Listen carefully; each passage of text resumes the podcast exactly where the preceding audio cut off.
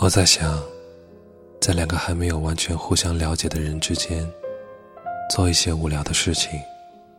探讨一些无聊的话题，而荒废掉的那些夜晚，是不是那些可以刺激荷尔蒙分泌的暧昧，真的就不被察觉，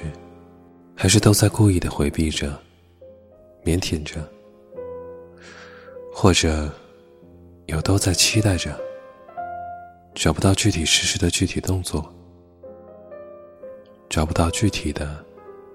切入点。